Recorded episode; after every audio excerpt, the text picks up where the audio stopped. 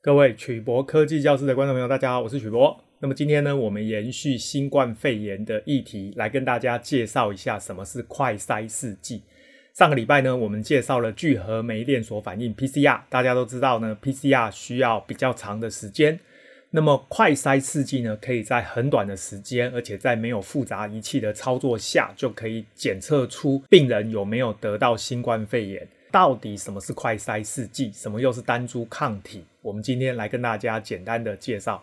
所以呢，我们今天的题目是新冠病毒快筛试剂，谈单株抗体的原理与生物晶片的应用。首先，我们跟大家介绍什么是氨基酸跟蛋白质。再来呢，跟大家介绍什么是抗原跟抗体。再来，什么是单株抗体？什么是新冠病毒快筛试剂的原理？最后呢，来跟大家谈谈。核酸、抗体、抗原这三种检测的比较。那么今天呢，我们的文章是取自于严家莹、林宗翰、潘建雄国家卫生研究院感染症与疫苗研究所。首先呢，我们跟大家介绍一下什么是氨基酸跟蛋白质。氨基酸呢是单体，各位可以想象成一颗珠子。那么生物体里面的氨基酸大概有二十种，我们可以想象成呢，我们的体内大约有二十种不同形状的珠子哦。我说它是单体，实际上它就是一个小的分子。蛋白质呢是聚合物，那么聚合物呢，我们可以把它想象成一串珠子，也就是由氨基酸单体一颗珠子串起来的一串珠子，我们就称为聚合物，就是蛋白质。那么生物体内的氨基酸呢，大概有二十种，也就是呢有二十种不同形状的珠子可以排列组合成不同种类的蛋白质。这边呢，举一个例子，譬如说甲硫氨酸、脯氨酸、缬氨酸、赖氨酸、硼氨酸跟酪氨酸。各位发现呢，这边总共有六颗珠子，这六颗珠子呢，聚合反应之后。变成的一个聚合物就称为蛋白质。首先呢，蛋白质啊是生物体里面最重要的一种物质。那么不同的蛋白质呢，构造不同，功能也不同。例如呢，酵素蛋白它主要的功能就是加快生物体里面的生化反应速率。那么构造蛋白呢，就是组成生物体的结缔组织跟我们的头发、皮肤。收缩蛋白就会组成我们的肌肉。那么储存蛋白就会变成蛋白质储存能量。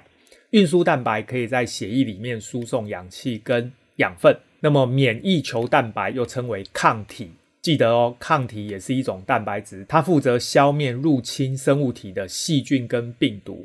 接下来呢，我们介绍什么是抗体 （antibody），它呢具有专一性，可以和特定的抗原来结合。抗体啊是四条蛋白质组成，它是后天免疫系统的主角。那主要呢有两条长的蛋白质，叫做纵链。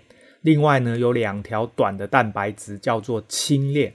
那么呢，我们习惯呢把它画成右边这个图哦。各位看到呢，这就好像一个人有两只手。那么这个手的末端呢，就是称为抗原结合端。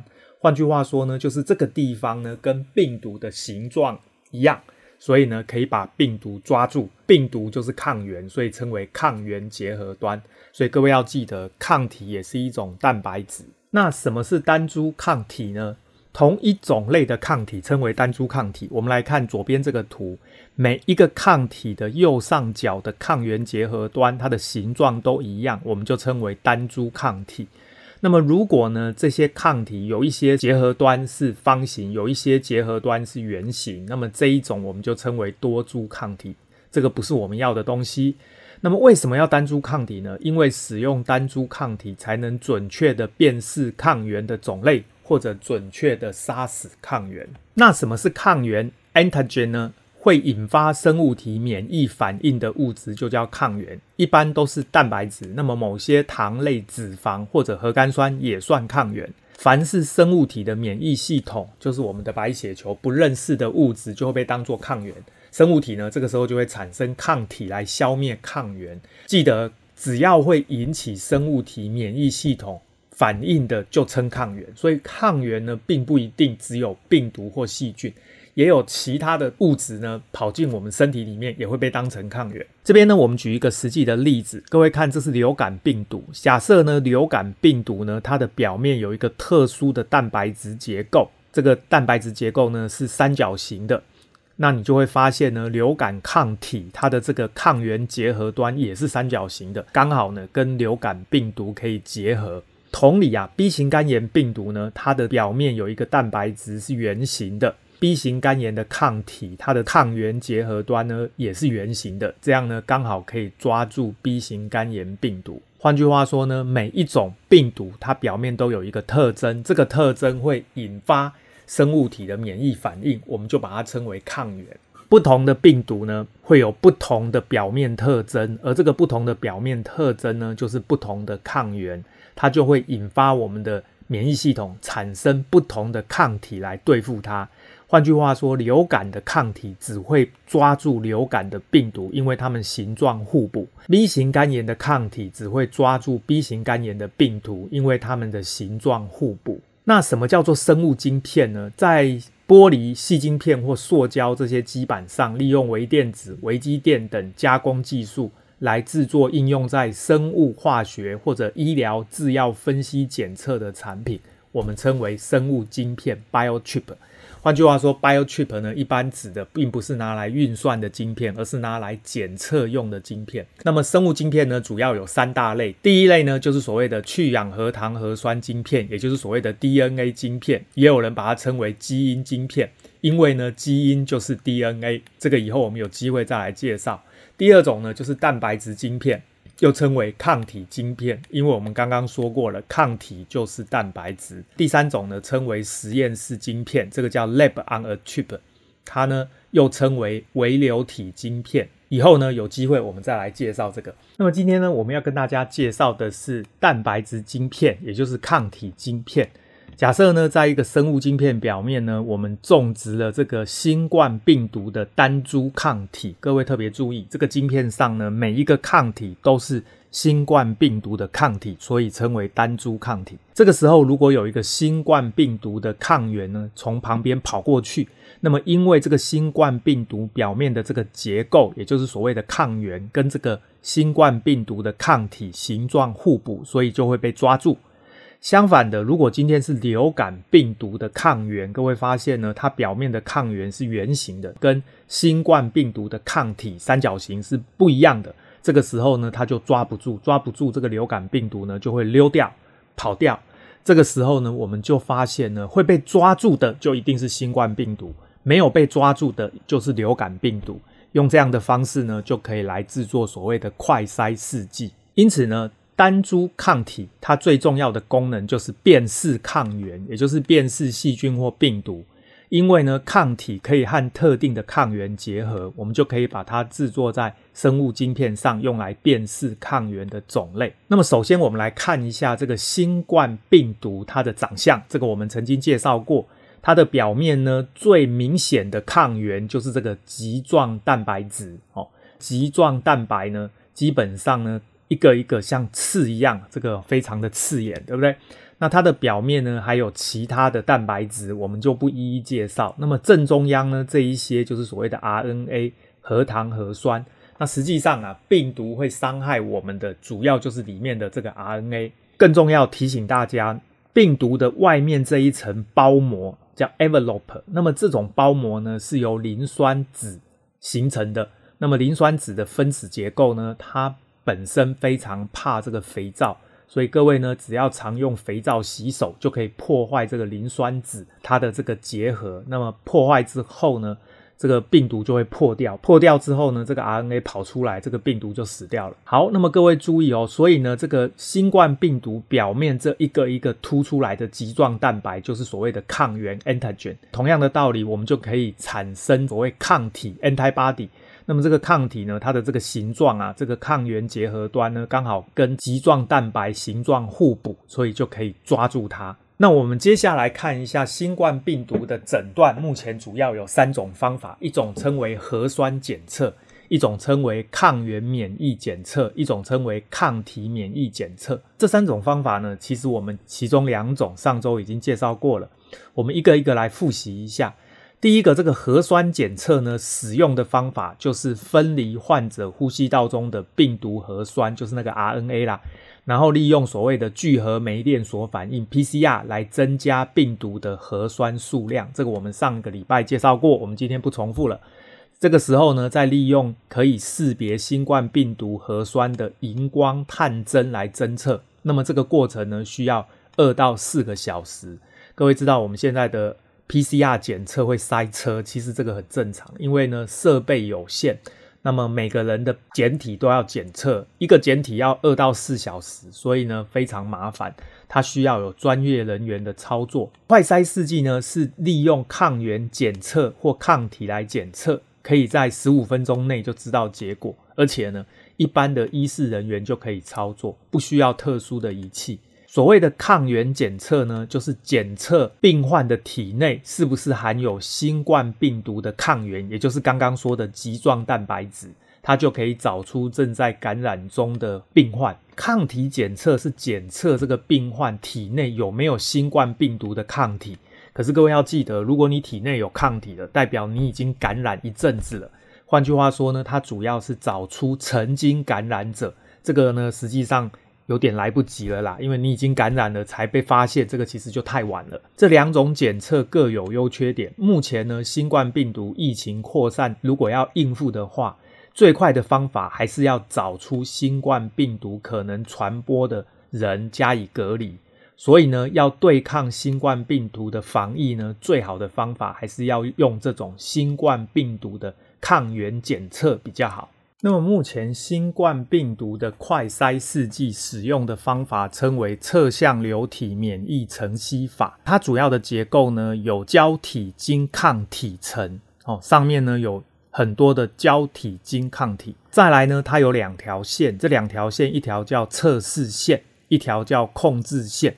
各位特别注意，测试线有亮就代表有新冠病毒。测试线没有亮，就代表没有新冠病毒。但是呢，控制线无论如何一定会亮。控制线主要的目的只是要确认你这个实验流体真的有流过去。换句话说，就是确定这个实验有成功。首先呢，在这个测试线上呢，我们要放这个蓝色的抗体。这个蓝色的抗体就是新冠病毒的抗体。各位注意，它是单株抗体，所以呢，它会抓住新冠病毒。那么这个控制线上面的抗体是黑色的抗体，这种抗体主要是要抓住这个胶体晶抗体分子。换句话说呢，当我们取得病人的简体，并且把它滴在这一个试片上面，这个试片呢会让简体的液体由左向右流动，在流动的过程中呢，病毒会先被胶体晶抗体黏住，接下来呢再往右流，这个时候呢。测试线上的单株抗体会把新冠病毒抓住，这个时候如果检体里有新冠病毒，就会被抓住。被抓住之后呢，这一个测试线就会亮起来，显像。同理，继续往右边流，这些没有被病毒抓住的胶体晶抗体就会被这一个黑色的抗胶体晶抗体分子的抗体给抓住。这个时候，这一个控制线也会亮。换句话说，如果是新冠病毒的患者，那么它呢两条线都会亮，一条线呢是被新冠病毒的单株抗体给抓住，那么另外一条线呢是本来就会亮的，因为呢这个胶体晶抗体会被抓住，所以也会亮。但是如果今天呢检体里面是流感病毒，这个时候呢流感病毒流过第一条测试线，它不会被抓住。我们刚刚说过，单株抗体只针对单种的抗原，既然是新冠病毒的单株抗体，它就只会抓住新冠病毒，不会抓住流感病毒。这个时候，流感病毒就会流过去。到了控制线之后呢，控制线把抗胶体晶抗体分子给抓住。这个时候呢，控制线就会亮。换句话说，结论呢就是，如果测试片上两条线都亮的，就是病毒检测阳性。如果只亮了控制线，测试线没有亮，就代表病毒检测是阴性。那么用这样的方式呢，就可以在短短的半个小时之内呢得到结果。那么在这篇文章里呢，另外又提到了这个新冠病毒的快筛试剂研发困难在于呢，要找到可以专一结合新冠病毒的单株抗体，需要很长的时间。越快研发出快筛试剂，就越早能够减轻医疗人员的负担，避免社会大众的恐慌。所以呢，我们刚刚介绍过，这个蓝色的单株抗体就是抗病毒蛋白抗原的抗体，这边所谓的病毒蛋白抗原指的就是新冠病毒啦。